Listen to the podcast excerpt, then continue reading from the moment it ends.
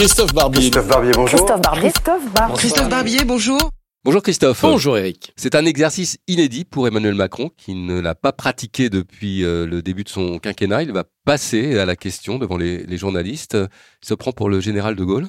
Ah, le général de Gaulle avait porté très haut l'art de la conférence de presse, mais pour deux raisons. D'abord, à l'époque, on distribuait les bonnes questions à poser aux journalistes. Heureusement, nous n'en sommes plus là. Et surtout, le général de Gaulle apprenait par cœur les réponses. Donc ça donnait évidemment à ses réponses un côté pas du tout improvisé, mais au contraire extrêmement littéraire, extrêmement écrit.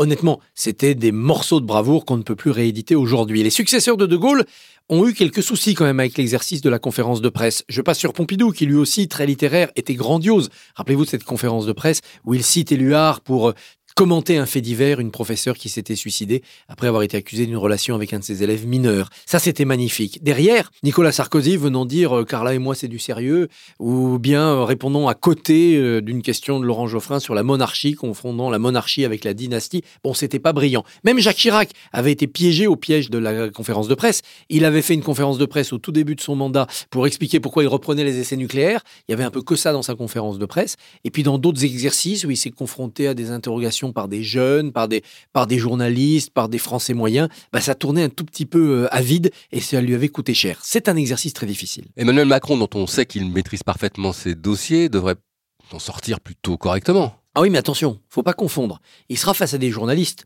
Il n'a pas face à lui une centaine d'élus locaux qui ont euh, potassé leurs fiches et qui posent des questions ou qui émettent des revendications rationnelles. Il n'aura pas face à lui des jeunes euh, d'école primaire ou, du lycée venant euh, interroger le président sur leur avenir. Non, il va avoir affaire à des journalistes qui vont poser des questions très précises pour qu'il puisse détailler les mesures qu'il annonce. Très bien. Le mode d'emploi, c'est parfait. Il va avoir des journalistes qui vont lui poser des questions plus engagées politiquement, voire idéologiques. Si notre ami Edoui Plenel prend la parole, ça ne sera pas pour poser une question concrète sur le remboursement des fenêtres qui isolent mieux les maisons. Et puis il aura des questions, bien entendu, euh, de journalistes qui mettent toujours à côté de la plaque et qui vont l'interroger, bah tiens, sur l'affaire Benalla, ou bien sur sa présence au ski pendant un week-end de Gilets jaunes. Ça, c'est aussi l'exercice démocratique. Il ne faut pas qu'Emmanuel Macron se croie en terrain facile, ça risque d'être une conférence boomerang. Merci Christophe. Merci.